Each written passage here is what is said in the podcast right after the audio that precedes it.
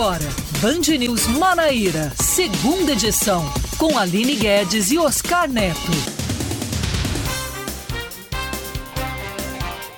São 5 horas e 1 minuto em João Pessoa, 5 e 1 na Paraíba. Boa tarde para você que está sintonizado aqui na Band News FM Manaíra.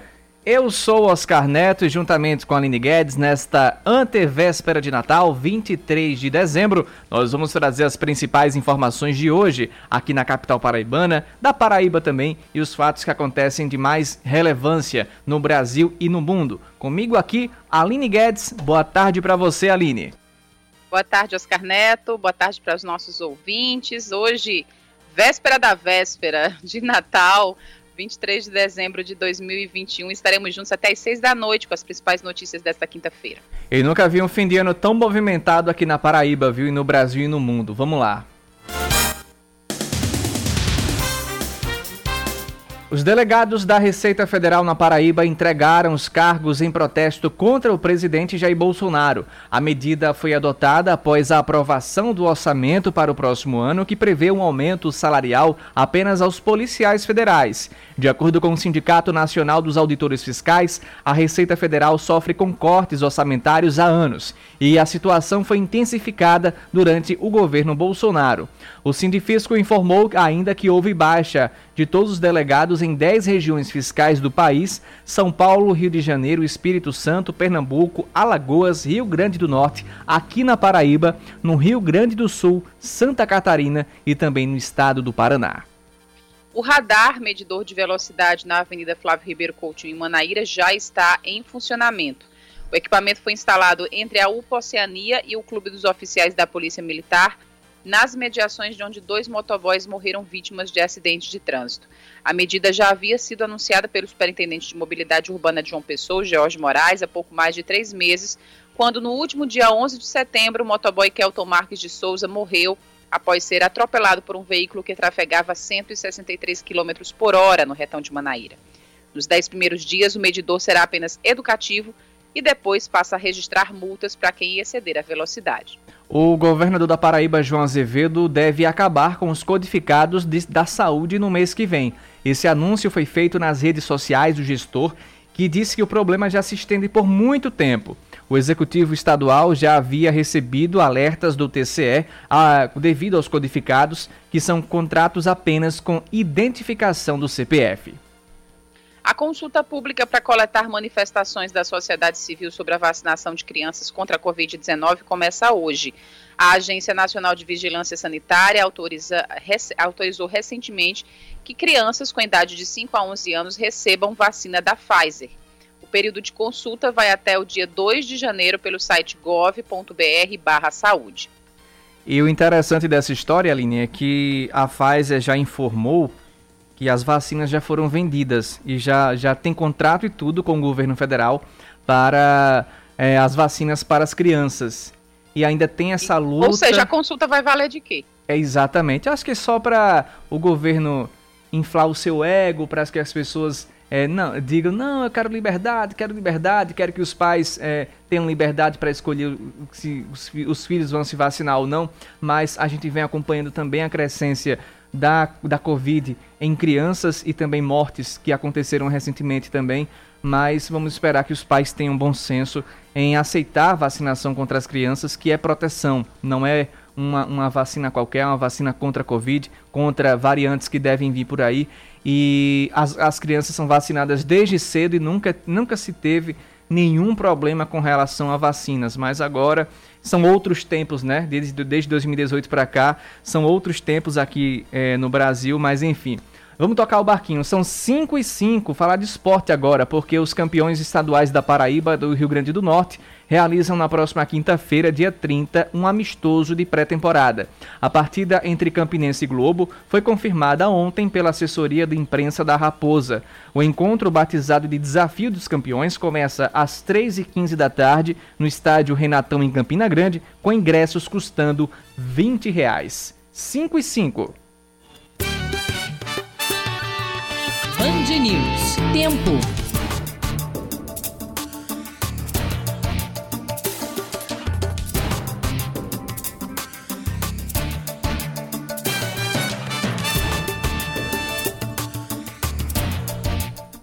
Céu com poucas nuvens agora na capital paraibana. A temperatura de momento é de 29 graus. É, segundo a Clima Tempo, hoje à noite não deve chover em João Pessoa. A temperatura que foi atingida durante o meio do dia foi de 32 graus. Muito quente em João Pessoa hoje, muito abafado também. Tivemos alguns momentos de chuva no início da manhã, no início da tarde, mas a chuva deu uma trégua na capital. Não foi aquela chuva forte, não, mas aquela chuva repentina, aquela chuva surpresa é, que caiu na capital. A mínima vai ser de 25 graus hoje na capital paraibana. Pode chover à noite, segundo a Clima Tempo. E a situação em Campina tá abafado? Campina tem sido abafada faz tempo, né? Durante as últimas semanas, né, Aline? Pois é, porque essas chuvas esparsas é, não amenizam o calor, muitas vezes pioram, né? O chamado mormaço. Campina Grande também teve uma quinta-feira bem nublada, permanece assim nesse fim de tarde, muitas nuvens no céu. Os termômetros marcam 27 graus, a máxima hoje chegou aos 30 graus. E a mínima para hoje à noite, uma noite deve ser, a noite em Campina Grande deve ser sem chuvas, apenas essa nebulosidade variável. É, a mínima deve ser de até 21 graus.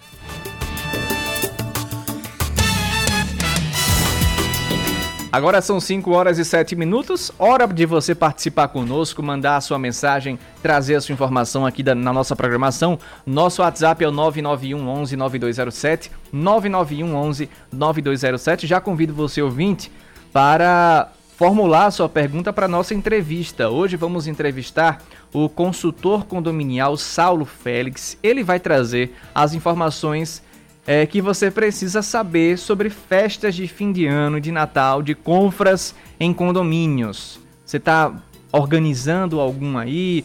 Já sabe que o seu condomínio vai organizar algum evento e, e quer tirar dúvidas do que pode e o que não pode? A lei do sossego, a, a lei da limpeza também. Você pode participar com a gente tirando a sua dúvida desde já. Nosso WhatsApp é o 991 11 9207, 991 11 9207. Conosco já está aqui Anchieta Júnior participando, temos o Alcides participando com a gente, a Cláudia também mandou mensagem, Batista também participando. Obrigado a todos pelas mensagens. Vamos dar prosseguimento ao jornal. Já já vou ler as participações dos nossos ouvintes. E a gente já fala agora sobre o moído do, do de, de ontem para hoje, Aline Guedes. Ontem à noite, é, ontem à noite, a vice-governadora Lígia Feliciano, é, do nada, soltou um vídeo em que ela traz críticas ao governo da Paraíba. A gente lembra que 15 dias atrás, é, o filho dela, o Gustavo Feliciano, deixou a Secretaria de Turismo e ficou aquela pergunta: é rompimento ou não? No entanto, a Lígia, é, em entrevistas, afirmou que não era rompimento, é, que apenas Gustavo estava tratando da sua candidatura a deputado federal e tudo mais, ou estadual e tudo mais, enfim. Mas ontem a Lígia escancarou esse rompimento que, que há entre o PDT e a gestão do governador João Azevedo. Lembrando que Lígia está na gestão desde 2014, quando começou é, a, a, a no, quando, quando integrou a chapa com Ricardo Coutinho. E a gente vai trazer a repercussão desse caso, porque o governador João Azevedo rebateu essas críticas da vice Lígia Feliciano, publicou um vídeo ontem nas redes sociais afirmando que a Paraíba está sofrida. E João Azevedo rebateu essas críticas hoje no. Aliás, a gente já tem esse, tem esse áudio, inclusive, da Lígia Feliciano, onde ela traz é, todo esse relato que ela publicou nas redes sociais. Hoje a Paraíba é uma mulher sofrida que sofre com a dor dos seus filhos, com o desemprego, a caristia, a fome. Mas a Paraíba vai sorrir de novo. Sua força de mulher vai fazê-la sorrir outra vez. Pois é, em entrevista ao programa Muito Mais, da TV Band Manaíra, o governador João Azevedo, em poucas palavras, questionou a postura de Lígia, já que ela está há sete anos na vice-governadoria. É, eu acho que ela demorou demais a ver isso. Aline, simples e direto. Eu acho que ela demorou demais a ver isso. Eu acredito que é o sentimento de todo mundo nesse momento, né? Pois é, justamente. Porque a partir do momento que ela faz essa crítica ao governo do Estado, tudo é, bem. Aquela, ela, aquela ela... autocrítica que, que o povo cobra do PT, eu acho que ela fez consigo mesma.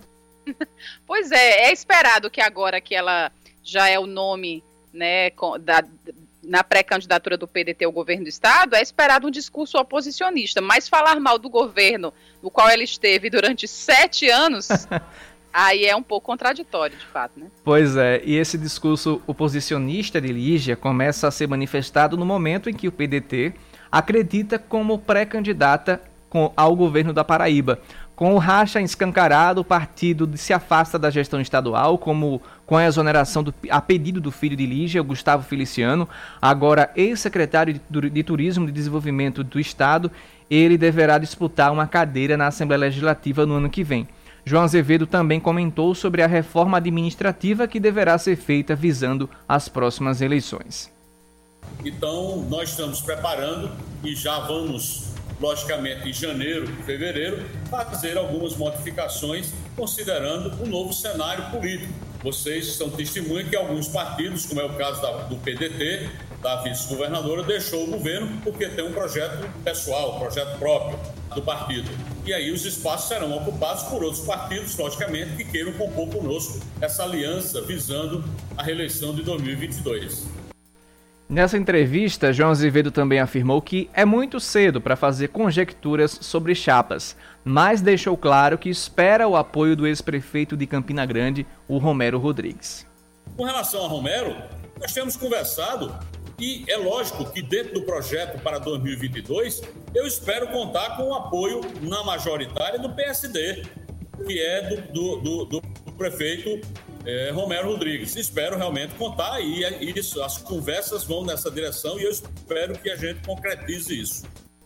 João também falou sobre como recebeu a decisão das câmaras da capital e também de Campina Grande em derrubar a exigência do polêmico passaporte da vacina aqui em João Pessoa e também na Rainha da Borborema. Primeiro, é um equívoco extraordinário de representantes do povo que, ao invés de oferecer a condição para que o cidadão se proteja, aprovam direção contrária que permite que o cidadão possa contaminar outro. Quando você vai para um, um, cinema e que a sessão é acima de 18 anos, você tem que mostrar uma carteira de identidade para provar que tem mais de 18 anos. E qual é a dificuldade? Qual é a dificuldade de você mostrar uma carteira de vacina?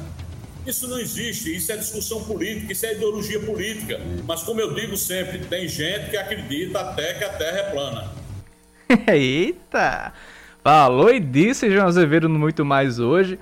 E a gente lembra que na Paraíba a lei do passaporte foi aprovada em outubro pela Assembleia Legislativa e foi recentemente regulamentada pelo governo do estado, sendo que, como trouxemos a informação, a Câmara de João Pessoa e a de Campina Grande aprovaram o passaporte da vacina, sendo que a diferença em João Pessoa é que Cícero Lucena já adiantou que vai vetar essa proposta. Ele tinha uma reunião ontem com a Procuradoria-Geral do Estado para decidir sobre, sobre isso, para oficializar esse veto, digamos assim, mas Bruno Cunha Lima ele já afirmou que pretende sancionar essa proposta. Mas essa briga aí, é, dependendo de como acontecer, se Bruno realmente sancionar, vai parar na justiça, porque o governador, antes mesmo das casas legislativas é, colocarem esse projeto em pauta, já disse que vai judicializar essa situação.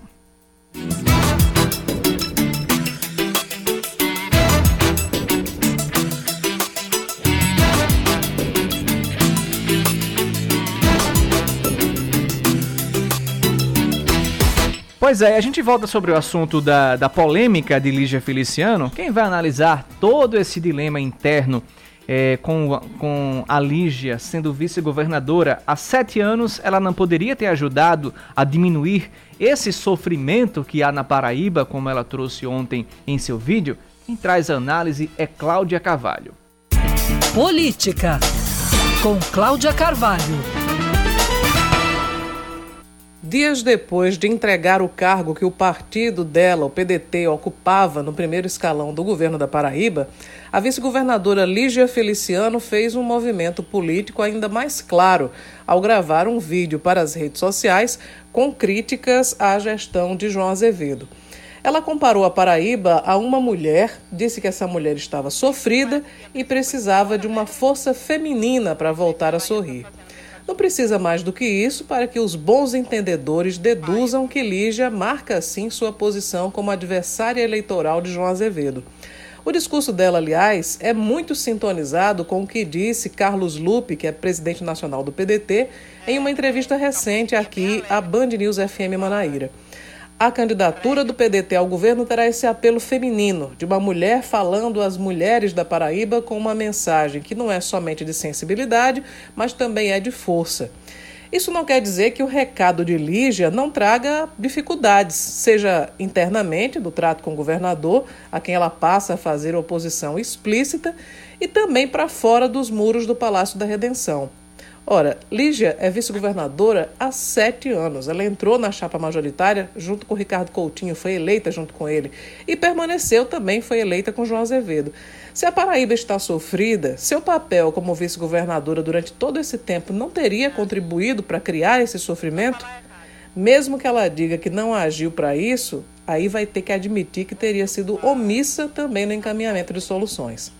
Não é fácil fazer parte do poder e estar contra ele.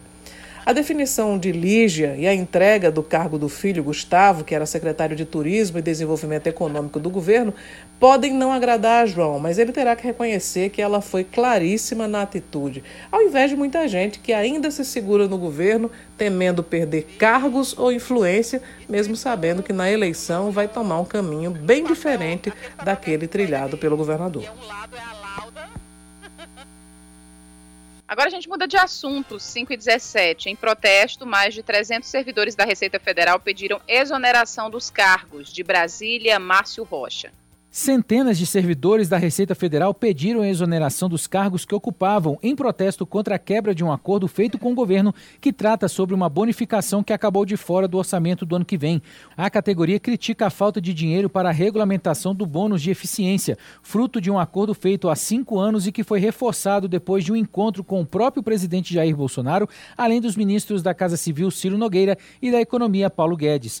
No entanto, os recursos para o benefício não foram incluídos no projeto do do relator do orçamento, o deputado Hugo Leal, e acabaram sendo colocados no reajuste das carreiras policiais. Segundo o Sindifisco Nacional, a entidade que representa os auditores fiscais, todos os delegados de estados como Rio Grande do Sul, São Paulo, Pernambuco, Paraíba e Rio de Janeiro já entregaram as funções. O Sindicato Nacional dos Analistas Tributários também criticou a aprovação do texto, afirmando que a Receita Federal teve o orçamento do ano que vem cortado pela metade.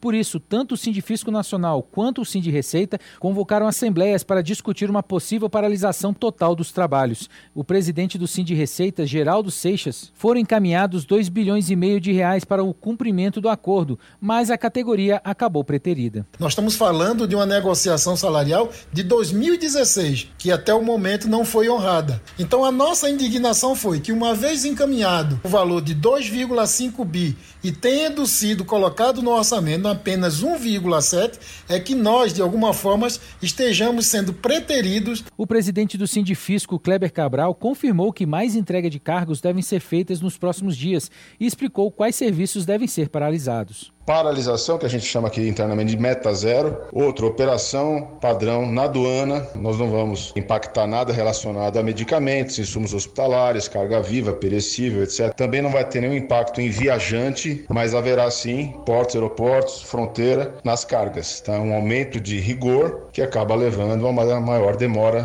para os desembaraços das cargas na importação e na exportação. Procurada, a Receita Federal afirmou que não vai se manifestar sobre o caso.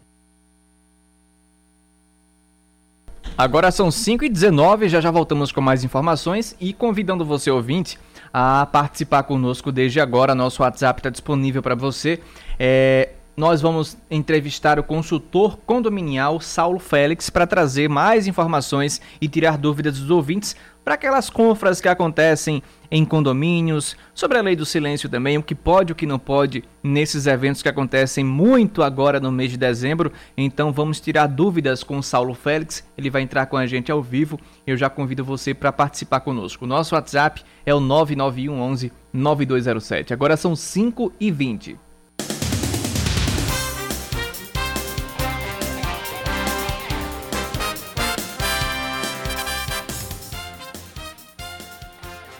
Voltamos, 5 da tarde, 21 minutos. O ministro da Saúde, o paraibano Marcelo Queiroga, abandona uma entrevista coletiva depois que foi questionado sobre a consulta pública para definir a vacinação contra a Covid-19 em crianças.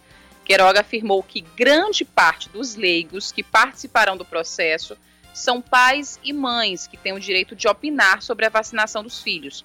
A consulta pretende definir se crianças com idade de 5 a 11 anos devem ser incluídas no Plano Nacional de Imunização. Segundo Queiroga, isso vai ser tratado no âmbito técnico do Ministério da Saúde. Ele disse o seguinte, abre aspas, não é eleição, é consulta pública.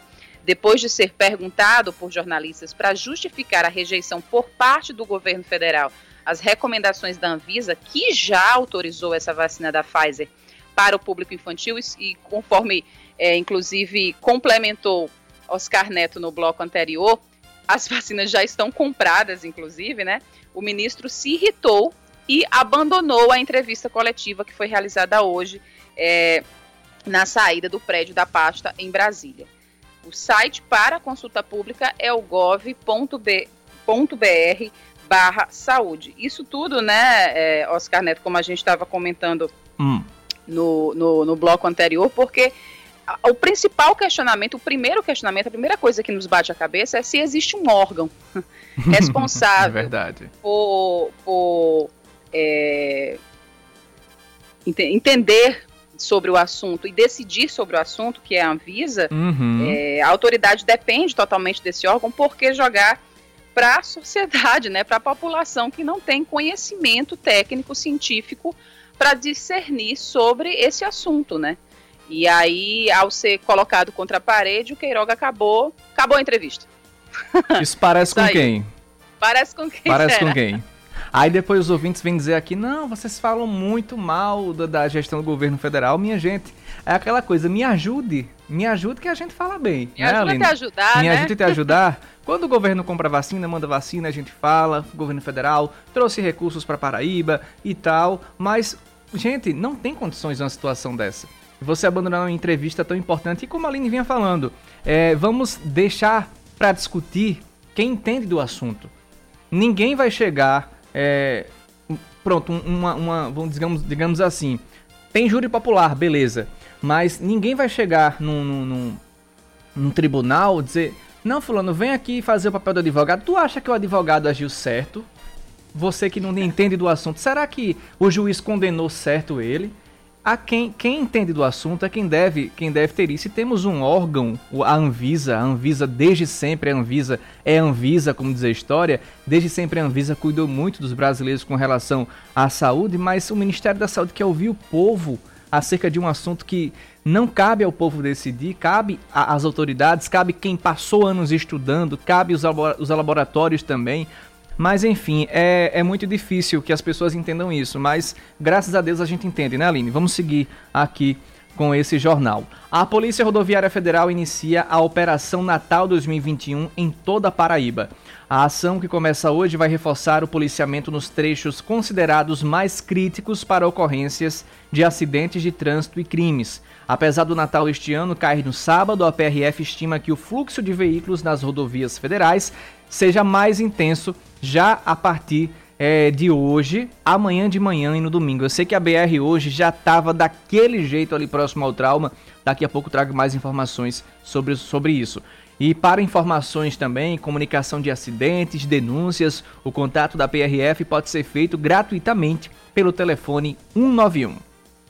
O prefeito de João Pessoa, Cícero Lucena, sanciona a lei para implantação do Parque Paraíba. A lei complementar delimita 82 metros e meio por cento, aliás, 82 metros não, 82,5% da área doada pelo Aeroclube da Paraíba, o que corresponde a 25 hectares. E esse é o espaço para que seja feito o parque.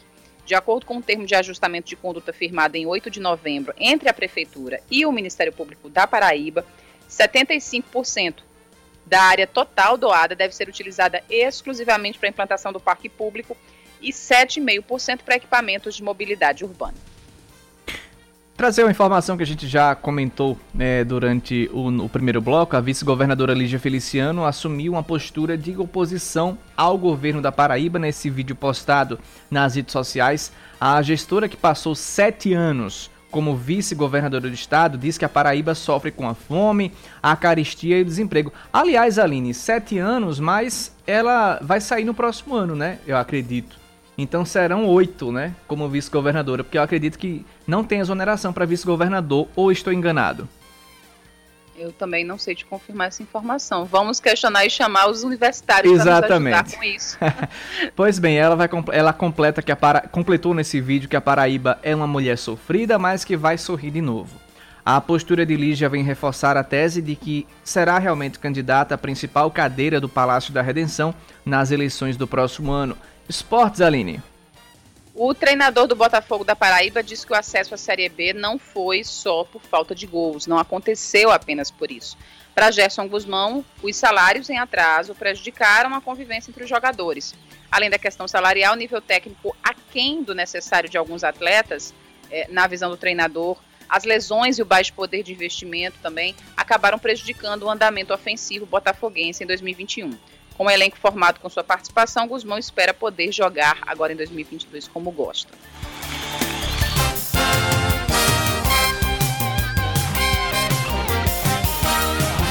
Agora são 5 horas e 27 minutos, 5 e 27 aqui na Paraíba, e a gente sabe que a melhor idade é uma expressão usada para se referir a pessoas que estejam na faixa etária de 60 anos de idade ou mais. Mas infelizmente, essa expressão não faz jus à realidade de muitos idosos que vivem em situações de vulnerabilidade na capital e também e se estende em todo o Brasil.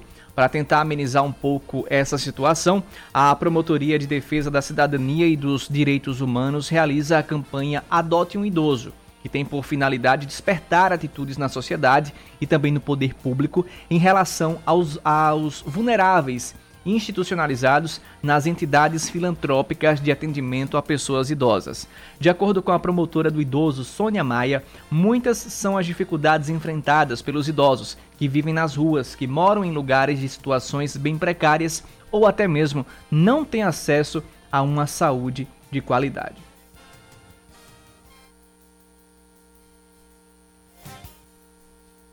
Os idosos é, vulneráveis eles podem ser encontrados nas vias públicas, nos semáforos, em situação de rua, como é, sem teto, sem agasalho, sem cidadania. Ou então eles estão nas suas residências paupérrimas, insalubres, nas periferias, nas comunidades, áreas de ocupação, onde sequer o coletivo faz itinerário. Eles moram em locais inóspitos, as ruas não têm nome, caminhão de coleta de resíduos também não trafega porque não tem acessibilidade. Eles estão à espera da assistência médica, morrendo dia a dia, aguardando regulação de leitos para internação hospitalar. Estão no leito dos hospitais, do SUS, Sistema Único de Saúde, aguardando o procedimentos cirúrgicos e ambulatoriais que eles são vitais.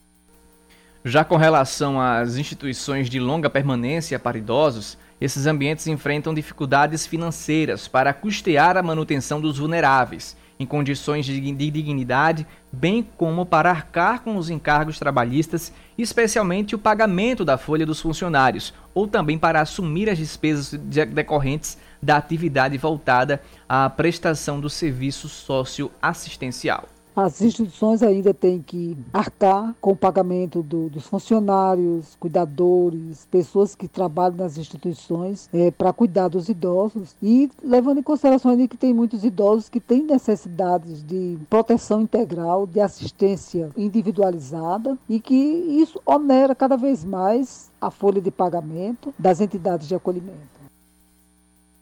Sônia Maia também aproveita o momento para onde muita pessoa, onde, onde muita gente fala durante o Natal sobre o espírito natalino para que as pessoas se sensibilizem e ajudem também esses idosos que estão necessitados nesse período de confraternização natalina, quando se comemora o nascimento do menino Jesus, vamos voltar nossa atenção aos idosos institucionalizados, a maioria deles personificando a fragilidade e a pureza da criança, que para sua subsistência necessita de proteção integral e atenção especial. E nessa condição merece igualmente o presente de Natal. E esse presente se perfaz através de um gesto muito significativo, amor ao próximo.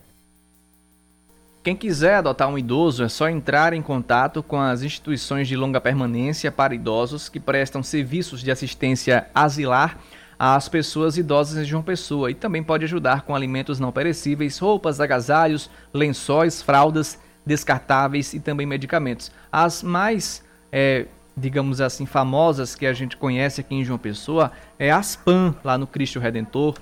Temos também a Vila Vicentina, aqui no bairro, é, no bairro da Torre. Tem um telefone da Aspam para você entrar em contato também, caso você esteja sensibilizado é, nessa situação. O telefone da Aspam é o 3223 2163. 3223 2163. Já o contato da Vila Vicentina para você entrar em contato, caso você queira fazer uma doação, é o 3224 6988, 3224 6988.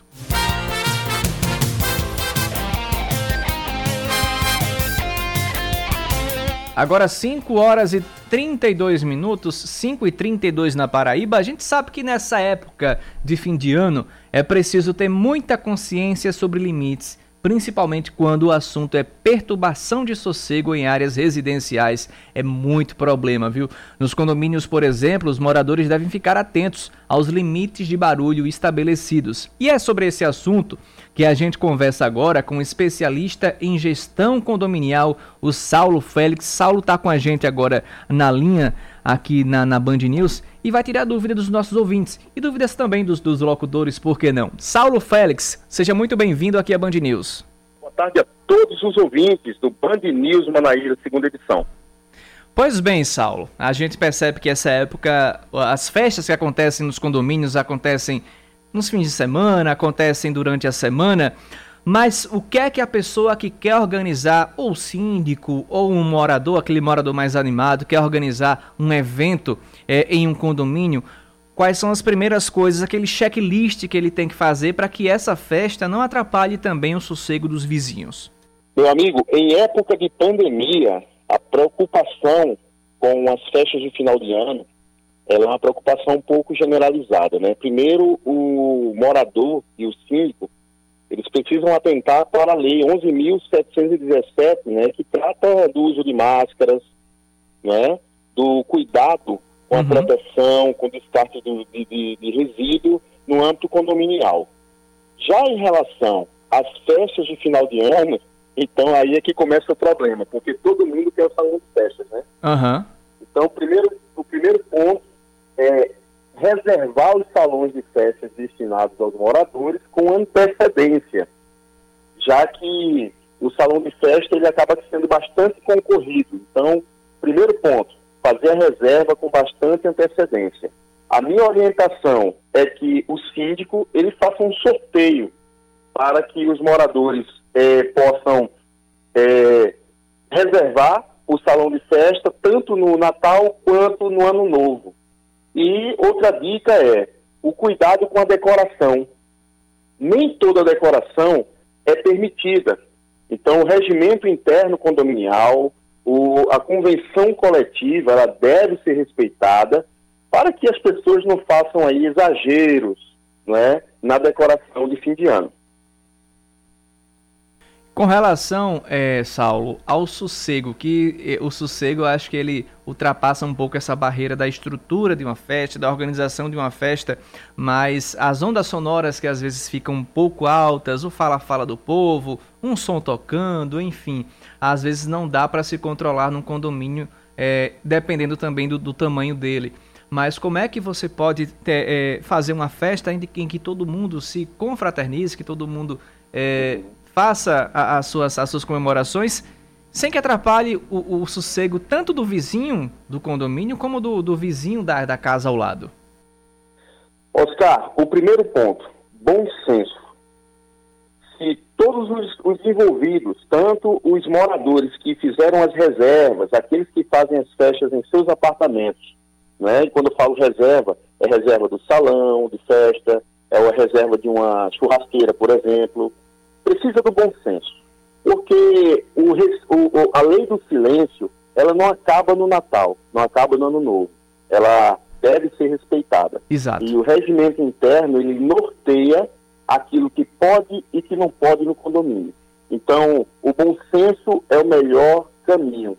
Engraçado que essa época do ano, ela não gera tanta ocorrência por reclamação, em, em detrimento de barulho não é? Uhum. é gera, mas não com a, com a, com uma importância, né, com uma quantidade tão alta a que o, o, a festa né, a, a, em relação à importância da festa de final de ano. Então, o bom senso é o caminho. Aquele que reservar salão de festas, churrasqueira, ou fizer uma ceia de Natal em casa, que respeite o vizinho, que respeite é, é, o seu, o seu, o, o, os demais condôminos, para uhum. que essa festa não acabe aí em confusão. Porque condomínio, meu amigo, o que tem de confusão por causa de barulho não, não, é brincadeira. Fale não, eu, é, é, você tocou num ponto aí que é bem interessante. As pessoas acham, não, a gente está num espaço é, público, como, como é a área, como, como é a área é, do salão de festa, é mais tranquilo. Agora, quando você vai para dentro de casa, tem muita gente que acha, não, eu estou na minha casa, eu posso fazer o que quiser. Também não é assim, não é, Saulo? Não, não é assim. Inclusive, o regimento interno, ele é quem norteia os procedimentos em relação a barulho e que também determina aí as sanções disciplinares aos moradores.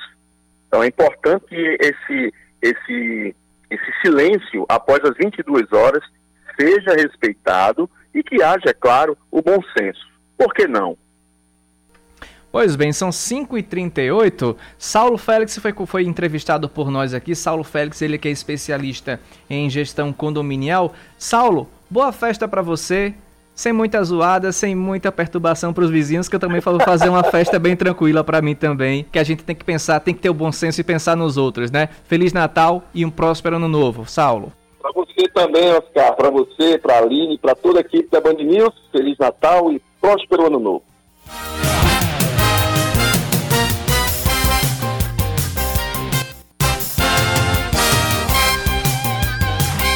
Agora são 5 horas e 39 minutos, 5 e 39 da Paraíba. Ô, ô Aline Guedes, é, temos aqui um ouvinte perguntando se o, o E da Aline, que eu não sabia nem que existia nessa segunda edição, tem data para voltar?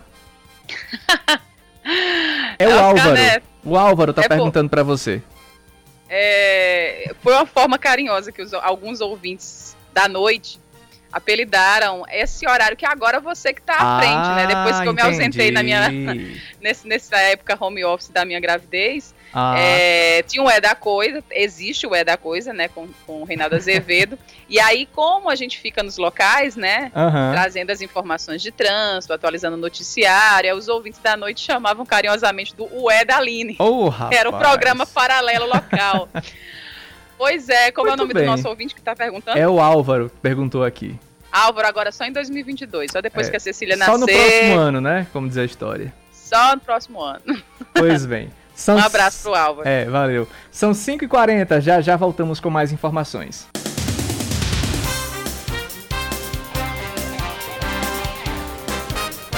Agora são 5 horas e 41 minutos em João Pessoa, 5 e 41 na Paraíba. E voltamos com o último bloco do Band News Manaíra, segunda edição. Um estudo indica que a terceira dose da AstraZeneca protege contra a Omicron. De acordo com o anúncio da farmacêutica, a dose de reforço aumenta significativamente o nível de anticorpos contra essa nova variante. A empresa esclareceu que o estudo da terceira dose foi conduzido de forma independente por investigadores da Universidade de Oxford. Paralelamente, a Pfizer e a Moderna também anunciaram recentemente que uma dose de reforço das suas vacinas parece aumentar significativamente a imunidade por anticorpos, mas faltam também dados sobre quanto tempo essa proteção deve durar. O Cadastro Geral de Empregados e Desempregados, o CAGED, divulga um saldo positivo de mais de 4.300 empregos gerados no mês passado. Com relação aos setores, o que mais registrou empregos foi o setor de serviços, com 1.821 vagas, seguido pelo comércio, com 1.805. Entre os municípios, João Pessoa foi responsável pela geração de mais de 2 mil vagas. Campina Grande aparece logo em seguida com 910 novas oportunidades. Ao longo deste ano, o saldo estadual também é positivo, com mais de 32 mil, aliás, 32.800 novos empregos formais. O semiárido paraibano deve ser atingido por chuvas acima da média nos primeiros meses de 2022. De acordo com um estudo da Agência Executiva de Gestão das Águas, a ESA, existe uma tendência de chuvas ocorrerem de normais acima da média histórica nas regiões do Alto Sertão, Sertão e parte do Cariri, Curimataú entre janeiro e março. Já as demais regiões, Litoral Brejo e Agreste, ainda permanecem fora do período mais chuvoso entre abril e junho.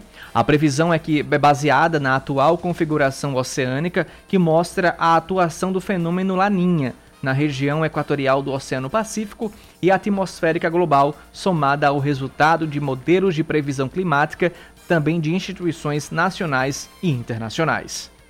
A 33ª edição do Salão do Artesanato Paraibano já está sendo preparada. Todos os anos, o salão reúne artesãos e artistas de nosso estado expondo peças exclusivas. A realidade, aliás, a realização do evento tem o objetivo de reafirmar a importância do artesanato paraibano para a geração de emprego e renda e também para a valorização da cultura regional. O evento, que é gratuito, será realizado em João Pessoa, na Orla do Cabo Branco, entre os dias 12 do mês que vem e 6 de fevereiro. Esportes agora, porque o Nacional de Patos está completando hoje 60 anos de fundação. Para marcar essa data tão importante, a diretoria Alviverde promove um dia de festividades dedicado ao Canário do Sertão, campeão paraibano em 2007 e que tem vários momentos destacáveis em sua trajetória sexagenária. A programação conta com alvorada, evento solene e exposição, lançamento de camisa e as divulgações dos primeiros contratados do clube para o Campeonato Paraibano em 2022. seu caminho.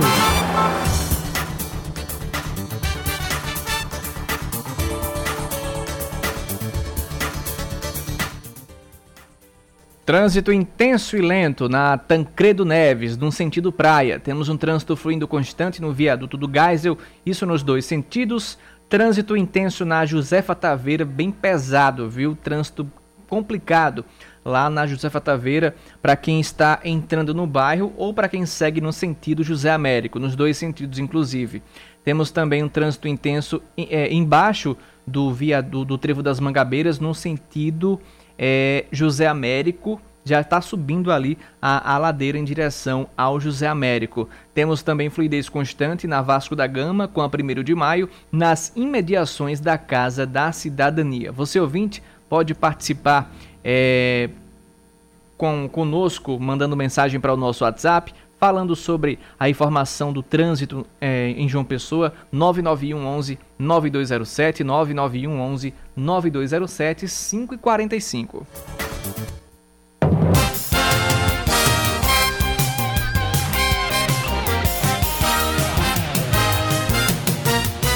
E já chegou participação de ouvintes BR-230 e 101 em Bahia, muito lento nos dois sentidos, é o que traz a informação do nosso ouvinte aqui. Obrigado pela mensagem, obrigado pela sua informação também. São 5h46 e a gente fala agora sobre empreendedorismo. Natal pode ser também uma grande oportunidade para empreender e tirar também uma grana extra, é... ou quem sabe até se tornar o dono do próprio negócio. Maria Heloísa se deu bem quando resolveu investir em doces finos de Natal. Confira na reportagem de Alamara Barros.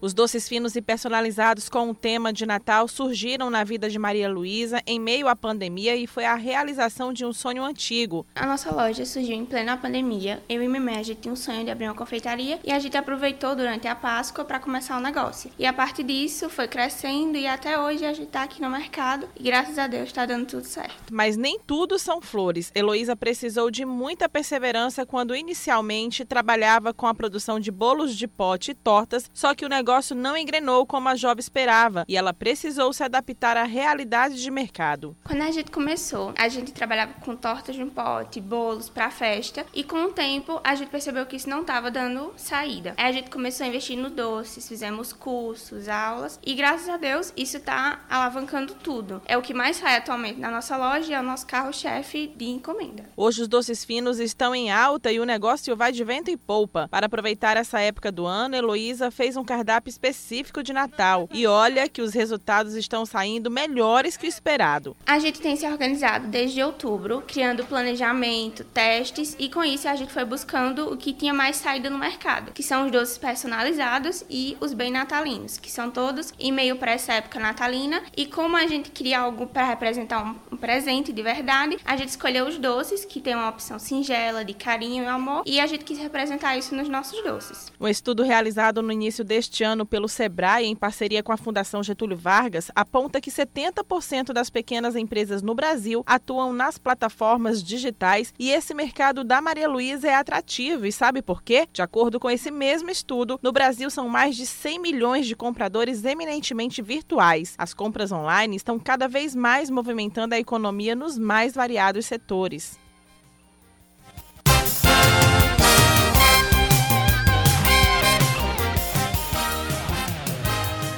5h48 e amanhã é véspera de Natal. As repartições do Estado e da Prefeitura terão ponto facultativo e, por isso, vai ser mantido apenas o funcionamento dos serviços essenciais. Os bancos funcionam em um horário especial nessa sexta-feira, das 9 da manhã às 11 da manhã. Presta atenção, tá? Só das 9 às 11. Já os Correios atendem ao público das 9 da manhã às 2 da tarde, exceto nas unidades que estão localizadas em shoppings prédios comerciais e prédios governamentais. As agências dos Correios que estão é, inseridas nesses espaços possuem um horário diferenciado e aí vai depender de cada um desses estabelecimentos. Quanto ao setor judiciário, o Tribunal de Justiça da Paraíba e o Ministério Público do Estado estão em recesso forense desde a segunda-feira. Os órgãos estão em regime de plantão e no dia 6 de janeiro voltam ao funcionamento normal. A CEMOB informou que amanhã a frota de ônibus opera com 70% na cidade. E no sábado, 30% dos coletivos estarão em circulação. Aline, Os... só um adendo, Aline. 70% num dia, numa véspera de Natal, onde muita gente está de folga para resolver a situação, resolver comprar coisas, ir no shopping, resolver a ceia. Ei, complicado, viu? Entender a CEMOB logo no dia de amanhã eu digo sábado que ninguém, ninguém sai de casa, mas amanhã, 70% da frota no domingo, é complicado, é, viu? É, é querer mandar um grande abraço ao distanciamento social, né? Exatamente. os ônibus vão estar lotados, provavelmente. Os veículos leves sobre trilhos, os VLTs, operam em horário reduzido amanhã, sexta-feira, das 5 da manhã ao meio-dia e 15. E no sábado, os VLTs não circulam. Amanhã, o Manaíra e o Mangabeira Shopping funcionam das 9 da manhã às 8 da noite. No sábado estarão fechados, mas os cinemas vão abrir. O Meg Shopping amanhã, é, no Meg Shopping, né, a Alameda de Serviços e as lojas vão funcionar das 9 da manhã às 7 da noite. As praças e quiosques de alimentação das 10 às 19, a brinquedoteca e o cinema não abrirão. Já no sábado, a praça, os quiosques de alimentação e o cinema, apenas estes, vão funcionar das 11h30 da manhã até as 10 da noite. O Shopping Sul, nesta sexta-feira, funciona das 10 da manhã às 6 da noite. No sábado estará totalmente fechado.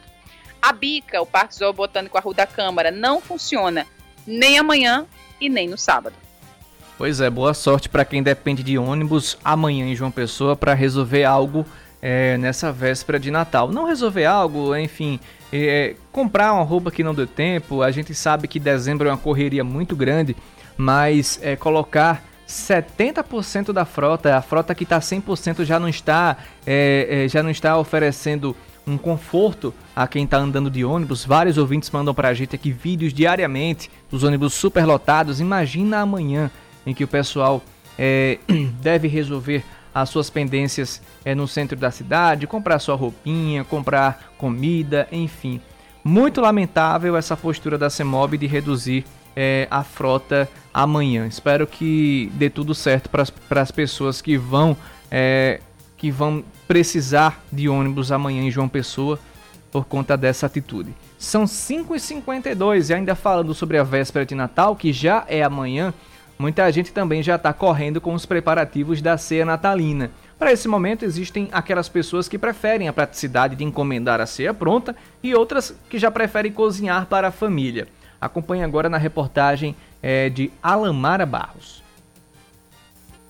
Muitos já estão nos preparativos da festa de Natal e algumas famílias optam por encomendar a ceia, pela praticidade e variedade de opções que podem compor a mesa natalina na noite do dia 24. Em João Pessoa, a oferta de refeições prontas para este período cresceu este ano e tanto os valores quanto as opções se diversificam de acordo com o cardápio de cada estabelecimento. A bancária aposentada Rose Cavalcante sempre preferiu encomendar a ceia de Natal. Segundo ela, além de ser muito prática, prática, essa modalidade atende a todos os gostos da família. Eu geralmente compro, sempre peço uma ceia de Natal, de acordo com o gosto de, da nossa família, né, que é pequena eu, meus filhos, minha mãe, e a gente vai, pede salada, pede torta, pede panetone, pede o, peru, pede. Enfim, tem até vegetariano na família, então tem que saber é, adequar para todo mundo comer e se sentir bem. Porque não sei cozinhar, então junto o não saber cozinhar com a praticidade que a gente encontra, né, nos, a diversidade também de, de, de pratos assim belos, maravilhosos e com preço acessível acessível. Mas apesar da praticidade da ceia pronta, ainda tem muita gente que prefere comprar os ingredientes e fazer a própria ceia. O gerente de um supermercado, Hausman Araújo, diz que a procura por produtos para a mesa natalina ainda é muito grande e que existem algumas preferências dos consumidores. Estamos com uma procura forte por produtos para a ceia natalina. O peru é um dos itens mais procurados, assim como as demais aves natalinas, o chester, o queijo do reino, que não pode faltar na mesa natalina, está entre os mais procurados. Temos também outros itens itens com procura forte, como pernil suíno, bacalhau, lombo suíno, castanhas e uvas passas. Hausmann ressaltou ainda que muitas pessoas costumam deixar as compras para a última hora e que este ano as vendas serão mais fortes do que no ano anterior devido à pandemia do novo coronavírus. Estamos na reta final para o Natal. As vendas acontecerão mais fortes que em 2020 pois devido à pandemia alguns hábitos de clientes mudaram. A tendência é de fecharmos o mês com crescimento sobre o ano anterior. Na capital, os preços das ceias prontas variam de R$ 245 a 1.350 reais, e as alternativas trazem diversas opções de alimentos para a festa. Os pratos vão de combinações simples como arroz, farofa, peru e salpicão a elaborações mais sofisticadas como bacalhau, quiches e pudim de claras. Seu caminho.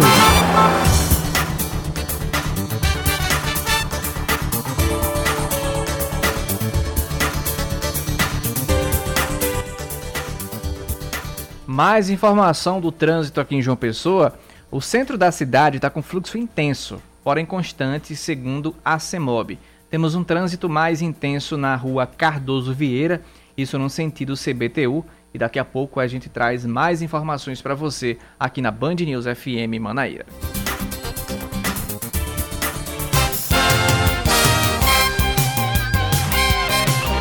Olha só, notícia que chegou agora. O idoso suspeito de engravidar a neta em Patos é preso no sertão de Pernambuco durante uma operação da Polícia Militar.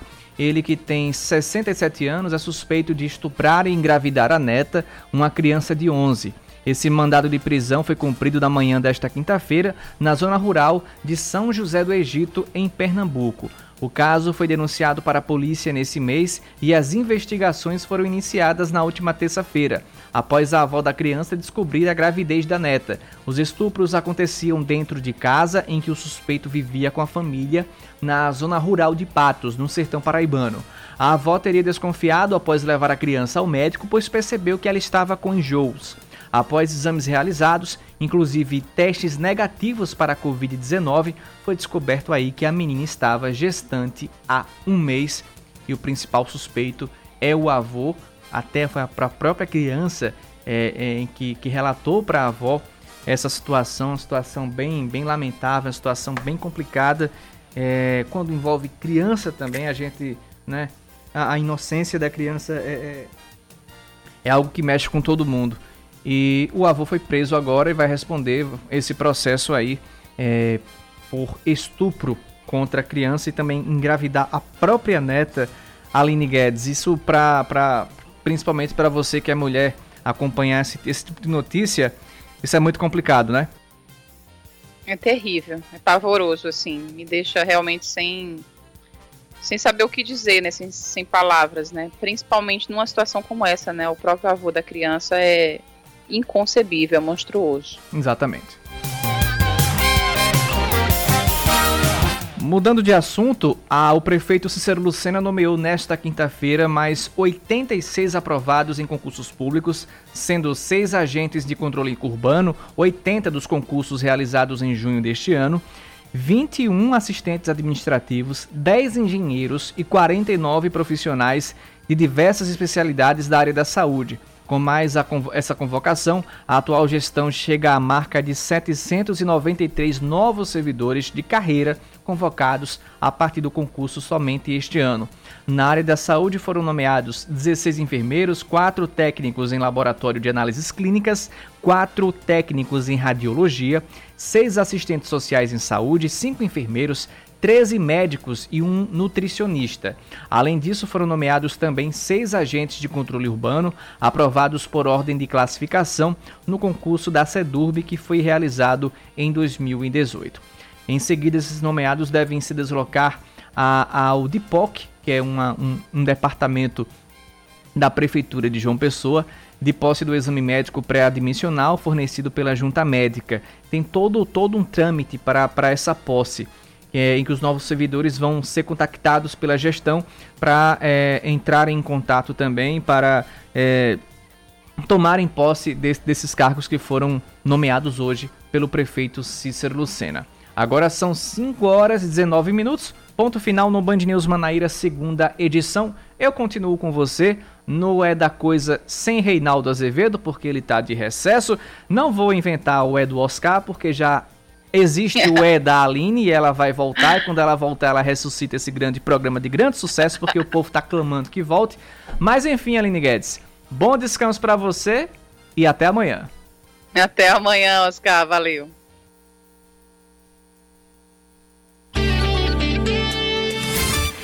Você ouviu Band News Manaíra, segunda edição.